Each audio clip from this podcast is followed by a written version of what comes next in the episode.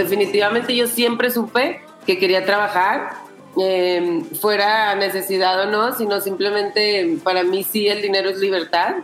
Yo creo que todas las mujeres deben de tener libertad de, poder hacer lo que ellos quieran y creo que eso te lo da el dinero y también pues el trabajo, ¿no? El trabajo valoriza al final, ¿no? Te sientes bien contigo mismo y, y tu vida funciona mejor. Bienvenidos a Infusión, en donde escucharás conversaciones con emprendedores, creativos, agentes de cambio en impacto social y bienestar. Yo soy Ani Priego y además de dedicarme a escribir, me considero antropóloga por naturaleza. Este podcast es el espacio para que los invitados compartan historias de la etapa en la que se estaban cocinando sus ideas, diluyendo los miedos y mezclándose el trabajo con su talento. En este episodio de Infusión... Me invitaban a hacer colaboraciones para marcas que yo no me interesaba ser parte de ahí, siempre dije, no, es muy importante tener una visión de lo que quieres y nunca prostituir tu trabajo. Siempre me ha gustado trabajar con marcas que tienen mis principios al final, ¿no? No, si, si han llegado marcas, no sé, te puedo decir Coca-Cola, oye, ¿por qué no me haces los pins y hacemos una campaña? Pues es algo que no me interesa. Y aunque vaya a ser buen dinero, al final creo que pierdes más de lo que ganas. Mariana Villarreal es fundadora, directora creativa y diseñadora de Sangre de mi Sangre, una marca de joyería orgullosamente mexicana. Terminando la carrera de Filosofía y Letras, Mariana decidió irse a estudiar Metalsmith y Gemología a Nueva York y después continuar más adelante con orfebrería.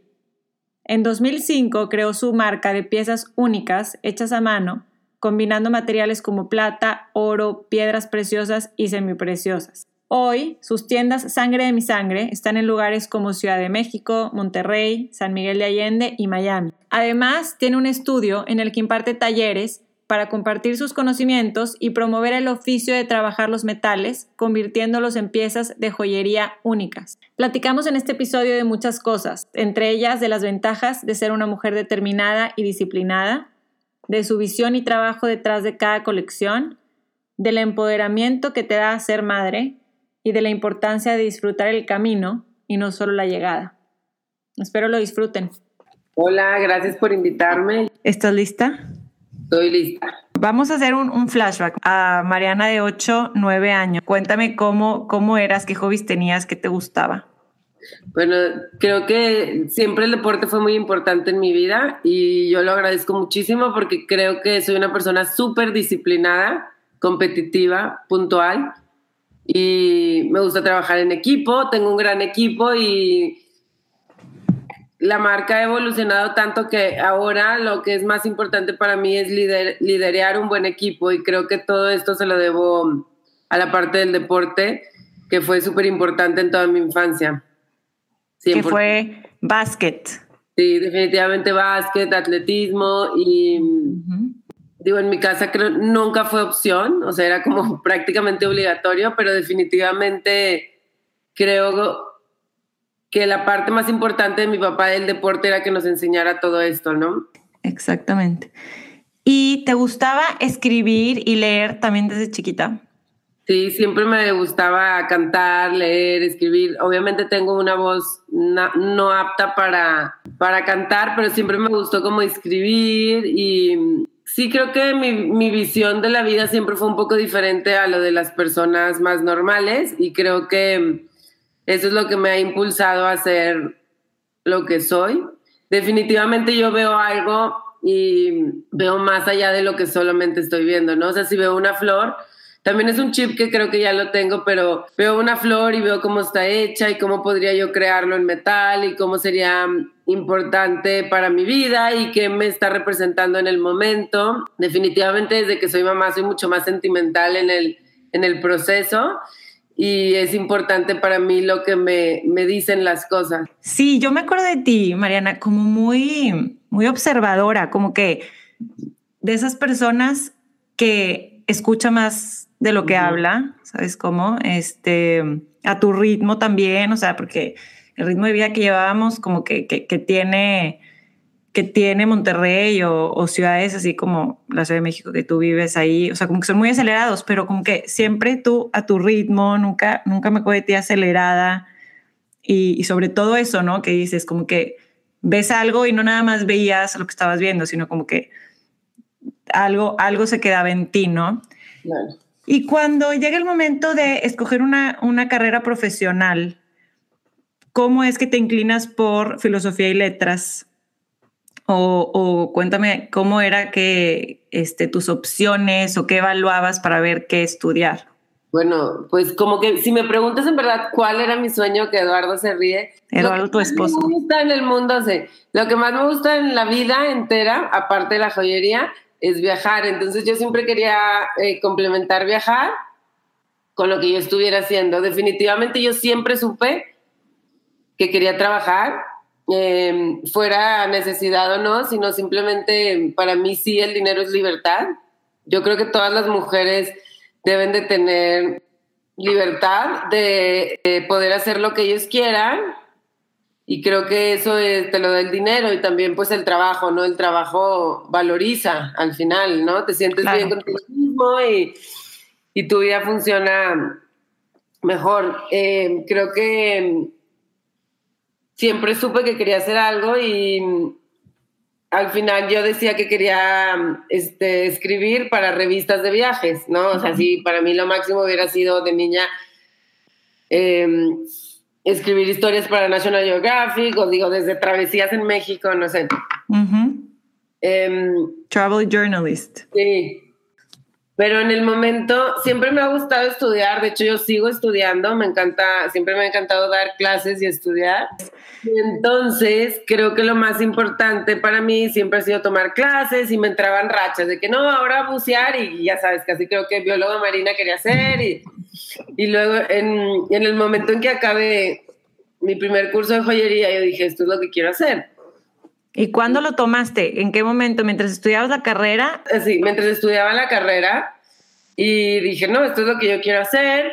Y como que siempre fue, mm, siempre he sido muy apasionada y todo mi trabajo siempre ha sido muy personal. Mi primera historia es, hice un anillo cuando fui a estudiar Meryl Smith a Nueva York, que dije, no está a la venta. Y llega el novio de una amiga, muy amiga de ese momento, así todo griego, exótico, y me dice, ¿y ese que traes puesto cuánto cuesta? Y yo, no, no está a la venta. Y me dice, Mariana, todo está a la venta, pon una, un número. Y puse un número exagerado. Y ya lo que he vendido, y ahora esa pieza la tiene una de mis más amigas, no se casó con él ni nada, pero bueno, al final como que entendí un poco lo importante de, de, saber también separar y que lo estoy creando para un bien común que tiene que ir a algo más, ¿no? Claro. Ahí me platicaste muchas cosas que quisiera profundizar. Por ejemplo, primero, desde que te fuiste a estudiar joyería, ¿cómo surgió en ti esa inquietud? Dices que como que te entraba ganas de estudiar y aprender cosas, pero ¿cuándo o qué viste o en qué momento los accesorios o, de alguien que te acuerdes? Creo que sí, definitivamente mi abuelo materno era muy apasionado de, de la joyería. Él fue una persona que venía de no tener dinero, entonces empieza a hacer dinero y creo que su reflejo estaba muy marcado en la joyería y me regalaba mucha joyería. No era joyería fina, pero era joyería casi creo de verdad de la que compras en, no sé si te acuerdas de una tienda que se llamaba Service Merchandise. No, ¿dónde estaba? Literal era una tienda, es como comprar joyería en Walmart. Ok, ok, ok. O algo así. Y entonces en mis cumpleaños yo las pasaba con él en verano en la isla porque siempre estábamos juntos. Y literal me acuerdo de ir a tiendas como Walmart o Target, que bueno, que tienen la sección de oro, ya sabes. Ajá, ajá y o el Costco prácticamente, o sea, el Costco tiene línea de oro y comprar ahí mis regalos de cumpleaños. Entonces creo que esa es una gran parte de, de mi inspiración definitivamente. Te daba escoger, escoge tu regalo y tú escogías tus piezas. Exacto. Y las tienes.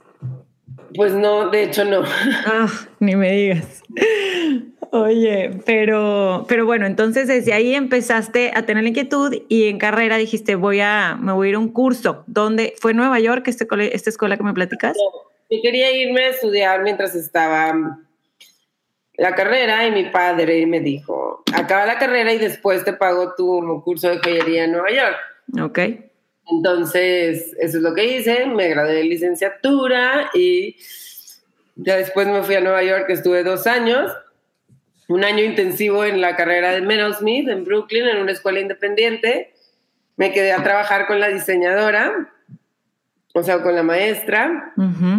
Hice muy buenas amigas que siguen siendo mis amigas, que de repente me voy con ellas a las ferias o han venido a los cursos de joyería y, seguimos como muy buenas colegas y amigas. De hecho, después me mudé a vivir con una de ellas. Ella tiene una marca, la sigue teniendo en Brooklyn y tiene su propio taller donde fabrica todo. Y pues al final nos ayudamos mucho con contactos, técnicas. Dime algo, cuando te quedaste a estudiar, cuando, cuando después de estudiar que te quedaste con una de las maestras, ¿Por qué fue? Como que viste la oportunidad de hacer como ese internship, de aprender más, ¿era ella la que te inspiraba o por qué? Sí, definitivamente. Bueno, para empezar, no quería regresar a Monterrey y quería quedarme en Nueva York y era una, una buena forma de seguir aprendiendo, porque al final yo en el curso aprendí la parte teórica de cómo hacer las cosas, pero crear una marca es mucho más que diseñar, ¿no? O sea, al final diseñar es la primera parte que te da el impulso, pero pues ahora tienes que tener todo un equipo y saber de todo, marketing, administración, facturación, compras, ventas, negociar, es, un trabajo muy completo y creo que definitivamente estar con la maestra trabajando en su marca me enseñó muchísimas cosas, contactos, proveedores, Tú ahí tenías ya la claridad de que tú querías hacer tu propia marca. 100%, ahí ya existía Sangre de mi Sangre, ya había hecho el nombre, ya había hecho el logo, sí, siempre fue muy, muy, muy claro, o sea, la visión me llegó antes de, de prepararme, me preparé porque ya sabía lo que quería hacer. Oye, y el nombre, digo, me encantó la anécdota de, de que tú hiciste tu propia pieza, entonces hiciste tu propia pieza mientras estabas estudiando te, la compran y de ahí fue que surge que dices, tengo que ya ponerle nombre y apellido a esto. Exacto. Fue cuando decidí que todas las piezas eran parte de mí y que las piezas, cuando pasaban, estaban buscando dueño y en el momento en que buscaran dueño pasarían a ser sangre de mi sangre. Lo, lo cuentas así como súper, súper natural, como que realmente no le diste mucha pensada porque era parte de la esencia. Y 100%, todas mis colecciones siempre han sido muy naturales. Eh, y, por ejemplo, el nombre me llega, como que siempre dejo que el proceso sea muy natural. Entonces empiezo diseñando y sí, más o menos con una idea. Em, obviamente ahora ya tengo más reglas porque sé lo que mis clientes necesitan, entonces sé que la colección tiene que tener tantos anillos, tantos aretes, piezas grandes para prensa, que igual esas piezas me van a costar mucho dinero, pero no necesariamente se van a vender tanto, sin embargo van a estar muy bien para prensa. Entonces, sé las bases que tienen que tener la colección y definitivamente el nombre me llega al estarlo haciendo, ¿no? Me encanta. ¿Tú crees, tú crees en eso, en, que la puedas trabajar, la inspiración, o más bien que te llega así como, como dices tú, en momentos así impredecibles y dices, bueno, va, parto de ahí? Creo que es una combinación de ambas al final siento que tienes que tenerlo en ti, pero también lo tienes que desarrollar, ¿no? Así es. Es como un buen deportista, puedes tener el gen, es como tenerlo, pero pues si no lo practicas, si no le dedicas, no vas a hacer nada con él. Así es. Creo que la disciplina es muy importante y aunque parece que hago moda y que y que es la parte creativa, creo que esa es una parte chica de todo lo que viene atrás de sangre de mi sangre. Cuéntame cómo empiezas a desarrollar esta visión que tenías de sangre de mi sangre? Digo, primero dices, bueno, me regreso a México y empiezo allá o tuviste la opción de empezarla en Nueva York? Más bien se acababa mi visa de trabajo, tenía que regresar a México y estaba tramitando la visa O1. Y cuando llegué me vine al DF porque acá estaban unos amigos y dije, ay, pues ¿qué hago por mientras? Pues me voy a meter a seguir estudiando joyería. Entonces cuando me meto, entro en este gran conflicto de de que en México, o sea, yo en Estados Unidos quería hacer un anillo y iba a la tienda y compraba un hilo de plata. Y ya empezabas a cortar y lo empezabas a armar. Llego a México y yo, bueno, ¿y dónde compro el hilo de plata? Y aquí, pues, fíjate que no existe. Tú lo tienes que hacer. Y a mí allá nunca me enseñaron cómo hacer el hilo de plata. Ok. Me explico, entonces me metí a estudiar otra vez acá. Em, y me encantó México. Eh, no sé, al final siento que, como dices, o sea, como los shootings, los nombres, las fiestas, es algo que yo lo veo en mi imaginación. En un principio creo que me, causaba un poco de inseguridad escuchar mi intuición, pero ahora me llega la visión y la, la, escucho y la respeto y al final siempre estoy muy contenta con, con el resultado. ¿Qué crees que te ha hecho como que tomar en cuenta y valorar más esa, esa intuición y esa vocecita? Y... el reconocimiento. Creo que el reconocimiento pues te, te, hace ser más segura de ti misma, ¿no? Al final dices, ah, pues sí lo hice bien, iba por buen camino. Obviamente he tenido buenas colecciones y también he tenido otras colecciones que digo, hijo, me adelanté mucho a la época. Eh, creo que los esmaltes, una colección que hice muy bonita, eh, estaba muy muy futurista y decidí en vez de usar piedras, usar mucho esmalte, que es pintura en la plata. y, nos, y definitivamente las piezas que tenían esmalte no fueron así una, una, gran venta. Sin embargo, para mi próxima colección lo voy a volver a hacer. Piedras con esmalte porque ahora siento que en verdad el mundo está listo, ¿no? Y pues sí, hace seis años creo que estuvo muy adelantada para la época, definitivamente. Vamos a ver, veremos en la próxima colección. Me gusta. Y eso que dices del reconocimiento, ¿cómo lo mides tú? Para ti, ¿cuál es tu mayor reconocimiento de que algo funciona o no? La aceptación de mis clientes, o sea, al final tener las tiendas, escuchar los comentarios, a diferencia de antes que tenía mi marca sin tienda, ahora tener tienda, pues al final estoy tengo un público específico al cual tengo que entretener prácticamente. Entonces, pues sí, sí es muy bonito ir a una fiesta y ver a la gente con tus piezas puestas, por ejemplo. No las conozco, no sé ni quién son ni cómo se llaman, pero pues me encanta ir y ver, por ejemplo, el otro día estaba en una fiesta y estaba una chava bailando y traía mi collar y digo, ay, qué padre, ese es mi collar, ¿sabes? O sea, como... ¿Y cómo describirías a tus clientes?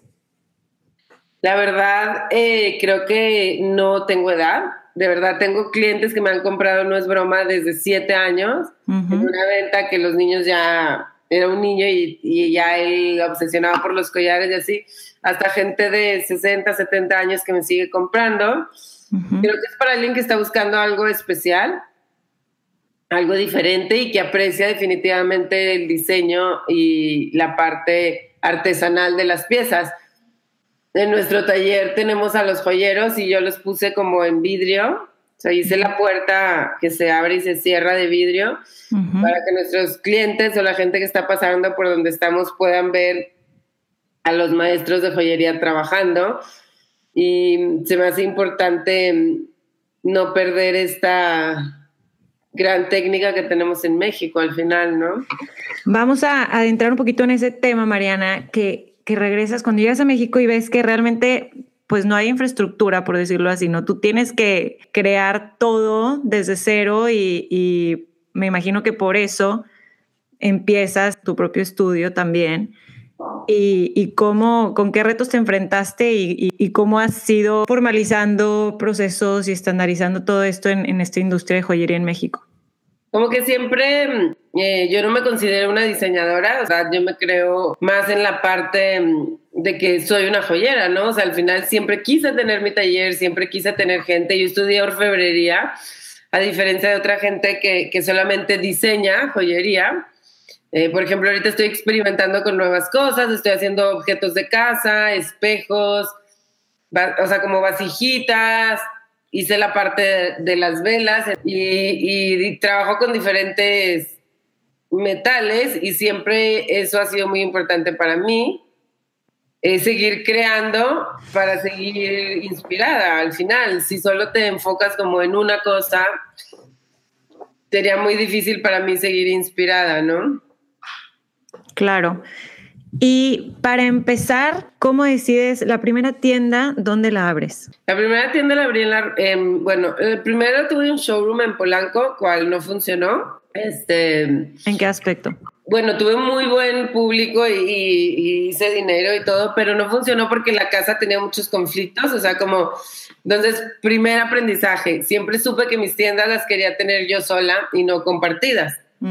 Entonces, después de un año, la, no sé, como que igual y nunca fue un fracaso al 100% porque no perdí dinero y al revés me ayudó a abrir mi primera tienda, pero más bien me enseñó a saber qué quería y qué no quería, ¿no?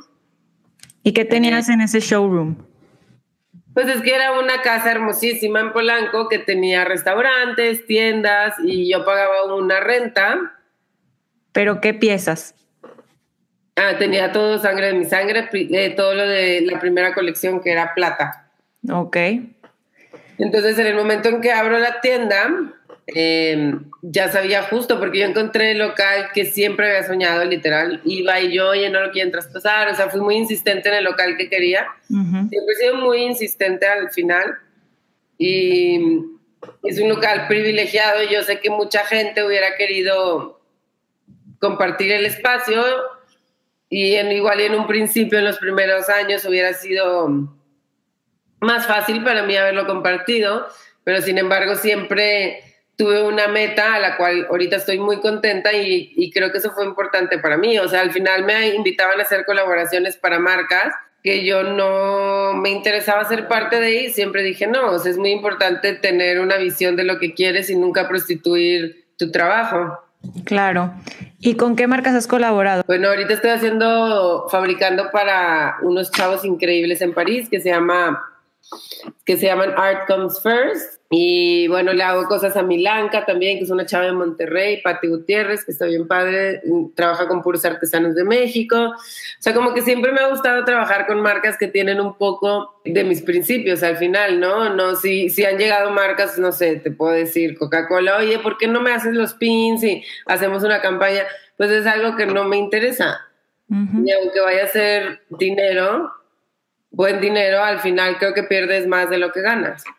Claro, ¿y cómo describirías esos principios, Mariana? O sea, la, cultura de, sangre de mi sangre.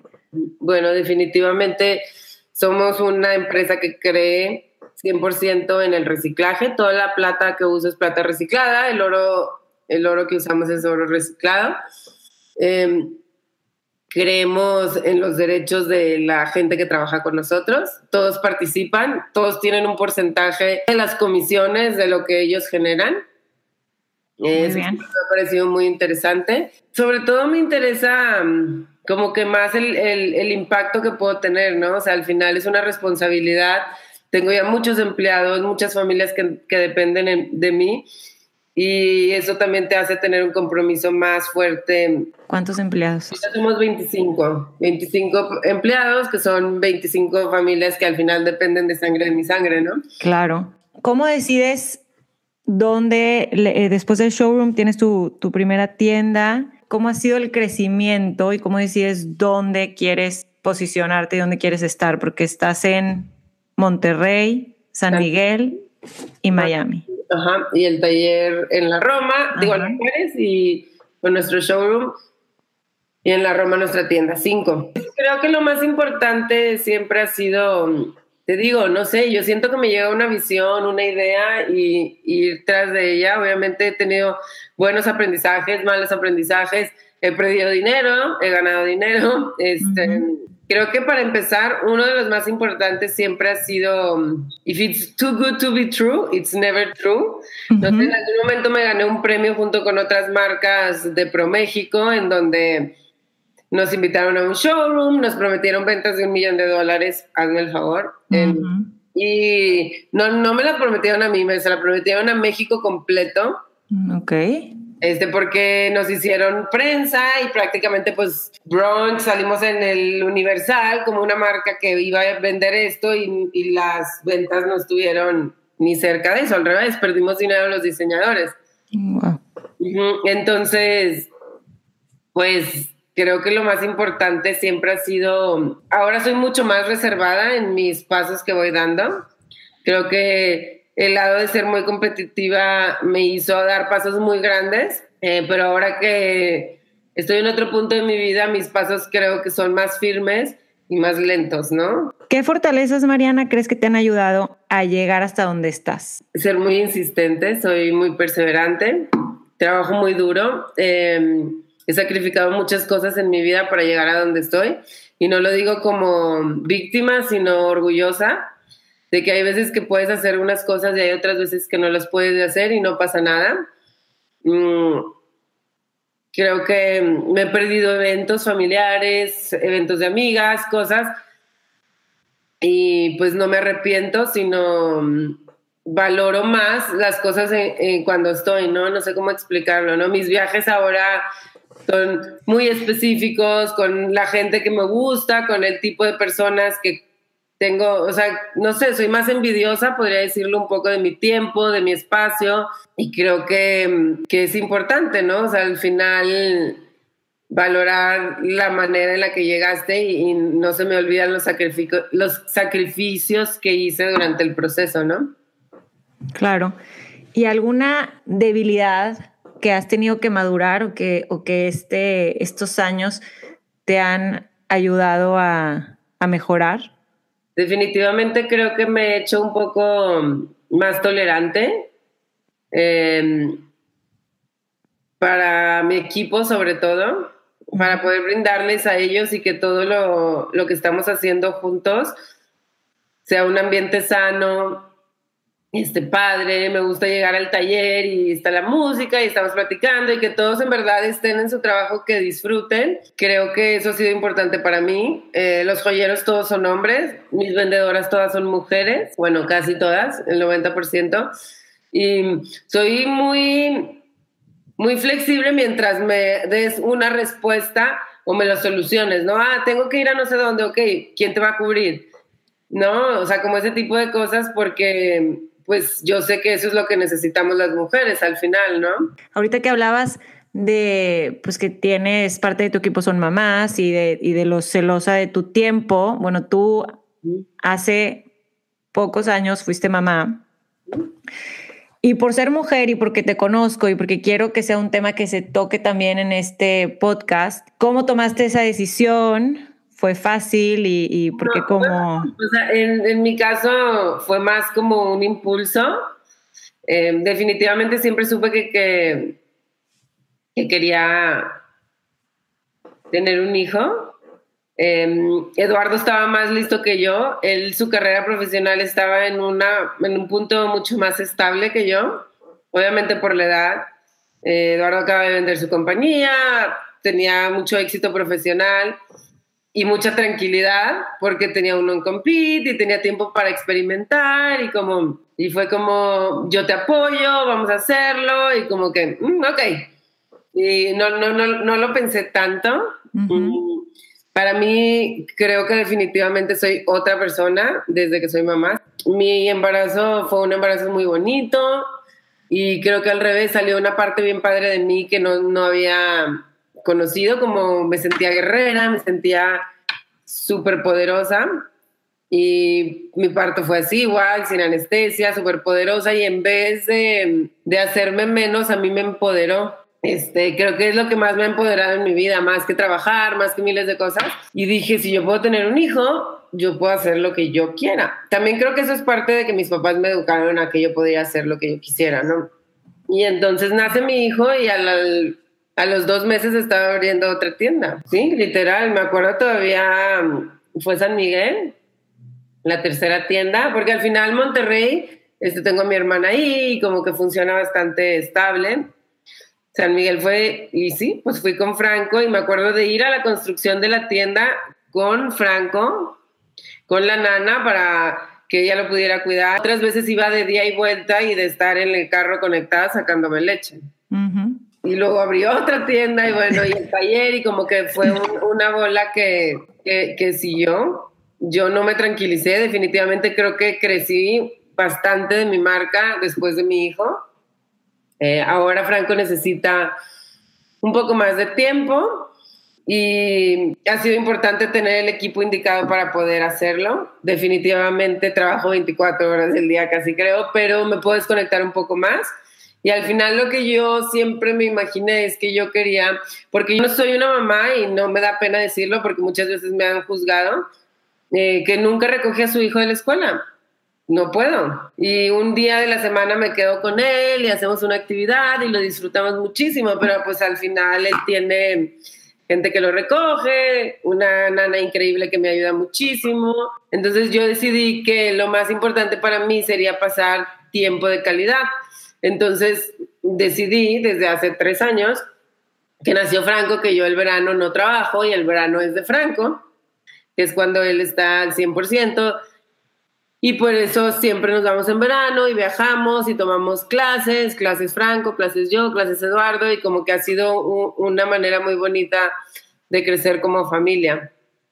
Pero pues sí, definitivamente no soy la mamá que está ahí, que está entregada, y en el sentido de que lo lleva a todas las clases, y estoy entregada en otra cosa, y definitivamente Franco siempre va a ser mi prioridad pero más que nada quiero que él aprenda de las mujeres fuertes, de que las mujeres pueden, pueden hacer lo que ellas quieran, que pueden tener su independencia económica, su libertad y al final creo que eso le va a enseñar más de, la vida al final, ¿no? Me da lástima escuchar eso, que digas que, que, te sientes juzgada, porque como dices tú, que te han juzgado, que te sientes así porque no lo recoges del colegio cuando no debería de ser así.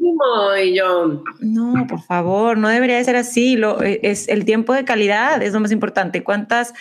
Eh, la, la, presencia es importante, pero la presencia de, de qué tipo y, y, no a lo mejor piensas que estás ahí, pero estás con el celular en la mano y ni volteas a ver a tu hijo. O sea, realmente esos estigmas deberíamos de quitárnoslos todas, sobre todo entre mujeres. La gente que más los tiene, somos las propias mujeres, claro. a nosotras mismas, ¿no?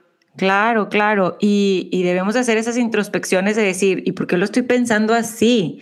A lo mejor también todas debemos de seguir nuestros sueños y seguir este, buscando qué es lo que nos hace felices a nosotros, porque mujeres felices crían a niños felices, o sea, tienes que tú también buscar esa pasión y, definitivamente los niños lo ven y con el ejemplo estás predicando y definitivamente Franco va, va, a ver eso y va a tener esa visión de la, de la vida y de las mujeres y de la sociedad y qué bueno que lo estás haciendo, balanceando a tu manera, porque el balance no, no es clave, pero ¿qué piensas de eso? Yo creo que no existe un balance perfecto.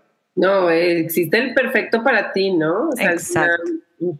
Eh, yo tengo, la verdad, me siento privilegiada, em, tengo la vida en la que siempre soñé. Creo que hay diferentes puntos en tu vida en donde lo puedes hacer. No necesariamente tienes que hacerlo antes de ser madre, lo puedes hacer después de ser madre. Por ejemplo, yo veo a mi hermana que es todo lo contrario a mí, que se casó súper chica, pero ahora la veo a ella feliz, tiene muchísimo tiempo, sus hijos ya están grandes, viaja mucho más con su esposo y yo pues ahorita prácticamente mis viajes con Eduardo son uno al año, ¿sabes? Porque estamos con Franco todo el tiempo, pero pues yo ya tuve todos esos viajes antes de tenerlo a él, ¿no? Claro, son etapas y, y cabe aclarar que Mónica, tu hermana es tu cuata.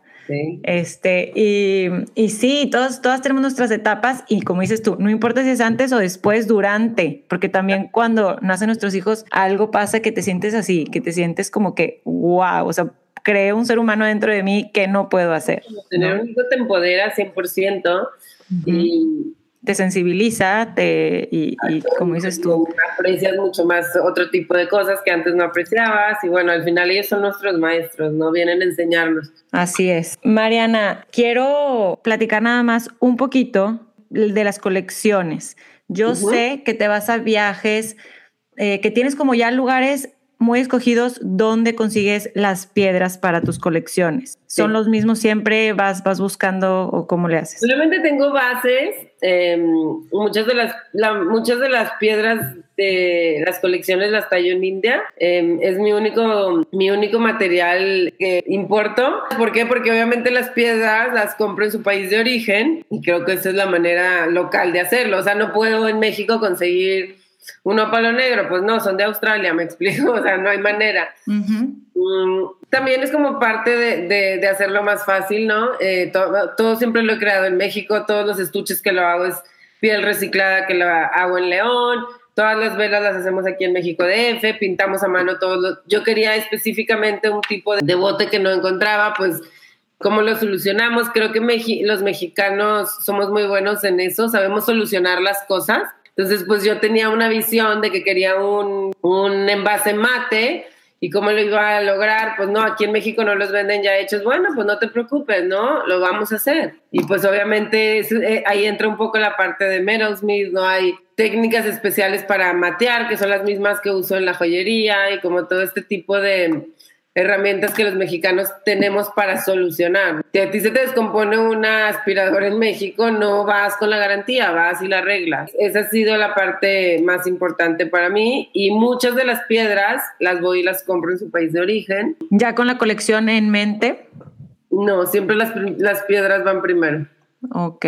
O sea, como que siempre estoy eh, pensando en diferentes colecciones, muchas las estoy apuntando, siempre estoy en mis libretas, muchas, muchas se hacen, muchas piezas se quedan literal en la libreta. A veces digo, ah, mi colección va a estar inspirada en esto y resulta que acaba inspirada en otra cosa. Creo que lo importante siempre ha sido como la parte de las piedras para mí. O sea, yo sí agarro una piedra y digo, tú vas a hacer un anillo, tú vas a hacer un collar. Y es como una visión que me llega, no sé cómo explicarlo, acerca de, de, de la colección y de cómo va a ser. Pero te digo, o sea, en un principio obviamente era así, pero ahora con el crecimiento, pues tiene que haber reglas de cuántas piezas tienen que haber, sobre todo, por ejemplo, eh, que me ha pasado, o sea, la gente dice, ah, piezas más espectaculares, por eso, no todas mis piezas de 15 mil pesos se van a vender, o sea, es una pieza que va a estar en, en las revistas y que va a ser muy buena para completar la colección, pero lo, por ejemplo, lo que más se me va a vender es una cosita chiquitita de 1.500 pesos, pero voy a vender 100, ¿me explico? Y del collar espectacular que todo el mundo lo conoció, vendí dos, tres, cuatro piezas, ¿no? Pero eso completa la colección y le da lo que es la pieza chiquita que complemente la grande. ¿Y qué define los lineamientos de una colección? ¿Quién o qué? Mi mercado. Siento que siempre mm, tengo que tener un rango de piezas en estos precios y me tengo que mantener ahí. ¿Sabes lo que te digo? Por ejemplo, ya me ha pasado con una tienda mm, que me compraba y que me dice, es que quiero puras piezas espectaculares. Y le digo, o sea, todas las puras caras, ¿no? Las de llenas de piedras, cosas grandotas y así. Le digo, sí, puedes tener, o sea, digo, yo por mí te lo vendo, pero tienes que meter todo lo chiquito que complementa o que es parte del collar grande, porque al final eso es tu, tu, tu venta y todo ese aprendizaje nadie, lo, nadie me lo enseñó, ha sido conforme los años, ¿no? Ok, y es un proceso de cada colección, es muy individual. Sí, súper individual. Creo que individual, personal, es como muy introspectivo del momento en el que yo estoy viviendo. Por ejemplo, mi próxima colección tiene muchos colores y ahora como que está muy colorida. Que tú eres más de de negros. De... ajá, pero ahora hasta mi ropa ya me uso mucho más color y en mi casa quería unos cuadros para darle un poco de color a la sala, o sea, como que es un poco de, de, cambio en mi vida en general, no es nada más la colección, literal, es en toda mi vida, ya sabes, en la forma en que me he visto, en la forma en que está mi casa, en la forma en la que vivo, en la forma que he visto a mi hijo. Hace poco platicaba con una persona también que invité a Infusión y, y, decía que la evolución de su proyecto iba directamente relacionada a su propia evolución. Y me gustó mucho, es, es como lo estás platicando, ¿no? 100%, sí, creo que sobre todo te digo, o sea, como las cosas de hacerlas, digo, siempre te digo, he sido muy dedicada y con mucho sacrificio, pero la parte principal, principal de sangre de mi sangre siempre ha sido la pasión, ¿no? Si no tengo pasión por lo que estoy haciendo, no me voy a dedicar, o sea, porque para mí sábados y domingos, obviamente son prioridad estar con mi familia, pero si tengo que estar en una venta, voy a estar. Pero si el lunes y el martes me quiero ir de viaje con mi hijo, también, ¿no? O sea, los días no se miden en eso, pero mm, creo que si, si no tuviera pasión, pues no, no quisiera ni ir ni levantarme para irlo a hacer, ¿no? ¿Qué sigue para Sangre de mi Sangre? Tenemos una nueva colección, vamos a lanzar en, en mayo. Nos tiene muy emocionadas. sigue definitivamente, tengo que meter un, un curso. Tengo dos, dos cursos este semestre de clases de joyería chicas de un día, pero tengo que darme el tiempo de un intensivo, como siempre los doy de una semana. Al final también, o sea, es un tema importante porque obviamente es padrísimo dar las clases, pero también es una semana que acabo drenada desde estudiantes que están ahí como para ver la parte en verdad artesanal de lo que hacemos en el taller, pero hay otros que más quieren como que que yo platique, que yo les dé mis opiniones, que yo les dé consejos de cómo llegar a donde estoy y pues al final es algo muy personal y son este, 10 horas de mi día que estoy todo el tiempo em, tratando de enseñar o de aprender también de ellas, pero pues sí, te drenan, ¿no? O sea, es como, ay, después de eso necesito una semana de, de estar sola, ¿no? Oye, ¿y qué te da a ti esa necesidad de compartir lo que sabes? ¿Qué, fue que dijiste? Voy a, voy a empezar talleres y voy a empezar a, compartir mi conocimiento. Mm, bueno, creo que mm, este, muchas salen muy entusiasmadas y muchas salen muy tristes del trabajo que es. Es mucho trabajo. También lo hago para que se valorice más el trabajo. Eh, que, vean una pieza cómo se hace y sobre todo creo que yo aprendo también mucho enseñando y me parece bien padre conocer a gente de todo el mundo y, y la verdad es que mis alumnas han sido de todo este continente, no he tenido del otro continente, pero he tenido gente de Nueva York, de Los Ángeles, de Virginia, de las Bahamas, de Ecuador, que viene a tomar cursos y también es muy padre y muy interesante poder platicar con ellos acerca de lo que está pasando en sus ciudades, de cómo ven la evolución de, de la joyería. La joyería creo que cada vez es más considerada arte y eso es súper lindo.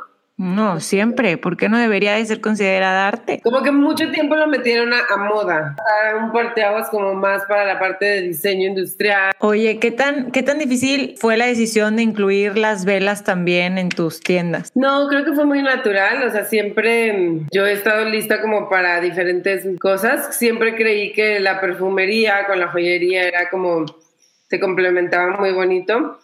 Y te digo, al final sigue como esta parte de, de Metal Smith en donde la tapa toda está labrada y tú usas eso para pagar en vez de... O sea, como que sigue siendo, para mí la vela sigue siendo joyería para la casa ahora, pero sigue siendo joyería. Es las mismas técnicas que usamos para hacer un collar. Me quedé nada más con una duda de el proceso de, de tus colecciones, de cuando es tan íntimo, cuando las compartes por primera vez, ¿con quién lo compartes primero? La primera persona con la que siempre comparto todo es Eduardo, mi esposo. Tenemos gustos muy diferentes, eh, pero apreciamos el mismo tipo de cosas.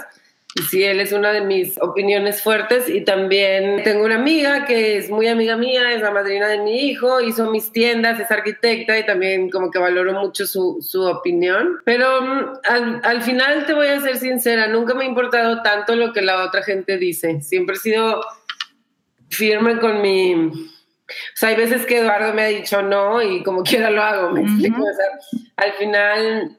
Eh, siempre he sido muy firme con mis decisiones. No es algo que he trabajado, es algo que nací con él. Te digo, yo sí creo que naces con una parte fuerte. Yo me acuerdo cosas súper tontas de niña. Por ejemplo, yo me acuerdo que mi, mi vestido de primera comunión fui con mi hermana, que ella es todo lo contrario a mí, ella es muy sencilla, no batalla, todo es fácil en su vida. Escoge el vestido y yo escojo uno que era el más caro de toda la tienda, sin darme cuenta yo, pero yo lo escogí porque me gustó. Y entonces mi mamá, pues Mariana, no, no te lo vamos a comprar. Y yo, bueno, pues lo vamos a ir a hacer con una costurera. Este, y me lo fui a hacer porque tenía bordados y todo. O sea, siempre he sabido lo que he querido desde muy niña. nunca vi la opción de, bueno, pues me pongo el otro, ¿no? Y así soy con todo. Veo algo y. Muy definida y aguerrida. Perfecto, pero al final también es una cualidad, ¿no? O sea, yo sí me dice Lalo, es que eres obsesiva con algo. O sea, si veo algo y lo quiero, ya mejor desde el principio porque no voy a encontrar otro, o sea, no me lo saco de la mente, no sé cómo explicarlo. Pero la verdad es que sí, como que nunca, nunca creas que comparto tanto. Al final, el feedback, pues, me lo da la, la, venta, ¿no? O sea, es, es muy, muy fácil de medir. Sí, Sí, pues sí, se refleja en, números totalmente. ¿Y qué retos has tenido con Sangre de mi Sangre ya como negocio? Siento que yo fue un paso que nunca en verdad lo, lo, lo pensé tanto. En el sentido como que es que quiero hacer joyería y quiero hacer joyería y quiero mi tienda y quiero esto y quiero lo otro. Y entonces abrí tantas tiendas y digo, ok, ahora, ok, Mariana, tienes todo lo que quisiste y ahora ¿cómo lo vas a mantener? No estudié business, no estudié más que la parte como creativa al final, entonces como pues veía que no podía llenar las tiendas y digo, a ver, Mariana, si estás vendiendo tantas, ¿cuántas tienes? Por lo menos tienes que completar las que estás vendiendo al mes para poder tener tus tiendas llenas, pues haz números y, y pues sí, estaba este, un poco retrasada con, con la producción, entonces bueno, fue un tema sencillo, bueno, hay que contratar más joyeros, pero como que sí, tiene que tienen que estar las cosas al final medidas, ¿no? O sea, no puedo nada más de que, ay, quiero hacer cinco piezas y hacerlas, ¿no? O sea, sé cuánto me cuesta tener mi taller, sé cuánto tengo de sueldos, cuántas piezas tengo que acabar el día para estar generando dinero y cuánto quiero estar generando. Al final es un negocio, claro. Mariana, dos preguntas para terminar. ¿Qué es México para ti? México para mí es oportunidad. Yo siento que mm, vivo en esta ciudad, o sea, si hemos tenido la oportunidad de que, ay, si nos vamos a vivir a otra parte, y digo, no, ese es la, en el lugar en el que puedo crear. Ahorita digo, ay, voy a hacer unas vasijas de, de piedra con unas, quiero hacer unos espejos, quiero hacer unas velas, quiero hacer joyería, quiero hacer todo esto y México me da la, posibilidad de solucionarlo. Aquí yo llego al centro joyero y tengo una infinita posibilidad de crear, ¿no? O sea, diferentes proveedores, diferentes piedras, cuáles quieres, crudas, talladas, facetadas, ¿no? O sea, es como muchas, muchas posibilidades. ¿Y qué te da a ti buena vibra? ¿Qué te inspira? Creo que me inspira, pero muchas cosas, me inspiran mujeres eh, fuertes, me inspiran mujeres que saben lo que quieren y van tras de ello, no necesariamente de trabajo. Me inspira Franco muchísimo. Eh, es mi maestro, me enseña. Eh, creo que eso que tú dices, la verdad, es, es o sea, algo que me dijiste que nunca lo había considerado, pero sí, cuando yo conocí a Eduardo, mi esposo, me dijo, ay, qué padre, no hablas mucho, este, como que eres muy este, introspectiva y, y pues sí, al final obviamente México DF me hace y, y, ser madre y trabajar y como que siempre estoy corriendo, pero dentro de eso que siempre estoy corriendo, siempre estoy zen, si lo quieres decir, no sé cómo decirlo. Sí, o sea, impresionante. Encuentro las, las formas de ir en el carro, en el tráfico y no estar al revés, estar trabajando, como todas estas formas de, de solucionar cosas y, y, de poder disfrutar el proceso, porque al final si no, no disfrutas más que, o sea, hay que disfrutar el camino también, no nada más la llegada. Súper cierto, y nos tenemos que acordar de eso todos los días. Ya para terminar, me dio curiosidad, ¿cómo es el, la interacción o la dinámica de creadoras y diseñadoras de joyas en México? ¿Hay colaboración? ¿Cómo ves la competencia? Creo que definitivamente yo he evolucionado igual y de, cuando empecé no era tan madura y me tomaba las cosas más personales. Eh, definitivamente tengo muchas amigas joyeras, muchas que quiero mucho, que respeto, que tengo cosas de ellas y, nuestra opinión siempre ha sido eh, un poco de platicar. Por ejemplo, yo tengo amigas que me han llegado y ¿cómo ves esta colección? Ve las muestras que estoy dando y le digo, no lo vas a poder lograr, o sea, es lo que estás pidiendo en México no existe, ese tipo de trabajo, lo que tú quieras, ¿no? O sea, como igual yo les pido a ellas y, oye, pues me salió una emergencia y necesito que algo, no sé, diferentes cosas. Em, tengo una amiga, muy amiga mía, que quiero mucho y respeto mucho su trabajo y me encanta que ella ya no quiera hacer anillos de compromiso y literal la buscan a ella y me los manda directo, ¿no? Entonces, este, también hay caminos que unas deciden tomar, otras no, eh, y que se me hacen padrísimos al final, pero también hay muchas que han sido muy inmaduras y que se creen dueñas un poco de... Ven. ya llegó Franco, hablando de... Mira, ven a saludar. Hola Franco. maduras y que les gusta como crear conflicto en vez de hacer alianza. Como en todas las, como en todo, ¿verdad? Sí, pero creo que eso es como, de hecho, por ejemplo, cuando yo empecé a dar clases, muchas me, me hablaron, o sea, o, les molestó así como, pero nada más nos vas a crear más competencia porque quieres enseñar, van a empezar a ver más joyeras y yo, mira, si hay alguien tan determinada, con tanto tiempo, esfuerzo como yo, bienvenida. Enseño a hacer un, un anillo y vas a tener una marca como sangre de mi sangre, pues no, ¿verdad? O sea, son años de esfuerzo que, que me han puesto en donde estoy, como te digo, sacrificios, oportunidades que he tomado. Me encantó como lo dijiste. Me enriquece una persona así, con esa determinación y con esas ganas, y si, y si de verdad le entra, pues va a mejorar la industria de la joyería en México. Este, y esa es la manera de verlo. Mariana, me encantó platicar contigo, de verdad, este, tu manera, tu filosofía, tu manera de ver, de ver tu trabajo, tu estilo de vida, sangre de mi sangre. Gracias por estar en infusión. No, gracias por invitarme. Yo feliz de, de ser parte de esto y cualquier cosa que necesites o que si alguien nos escucha y tiene dudas, en mi Instagram siempre estoy conectada al de sangre de mi sangre. No lo llevo yo, pero siempre lo estoy monitoreando. Muy bien. Cualquier duda o pregunta que tengan, también feliz de contestar. Te quedaste hasta el final de esta conversación es porque probablemente te gustó el contenido, algo que platicamos aquí fue relevante para ti. Si es así, ayúdame compartiendo este episodio, compartiendo Infusión Podcasts con tus amigos, con tus familiares. Y suscríbete también en Spotify y Apple Podcasts para que cada vez que hay un episodio nuevo te avise por ahí y estés al pendiente de más conversaciones como esta. Como pudieron escuchar, llegó Franco a la conversación porque tuvimos fallas técnicas en este episodio. Primero para enlazarnos Mariana y yo, nos tardamos un ratito. Luego la pila de la compu de Mariana se acabó y volvimos a grabar y yo no estaba grabando, entonces tuvimos que repetir algunas preguntas me dio mucha pena, la verdad, pero Mariana, súper, súper atenta, súper paciente. Por eso nos extendimos más del tiempo estipulado y llegó Franco a, a su casa del colegio y estuvo acompañándonos al final de la conversación. Obviamente edité todo lo que platicamos con Franco, pero bueno, así es, así es la vida de, de mamás, de mamás que trabajan. Entonces, bueno, una probadita de eso.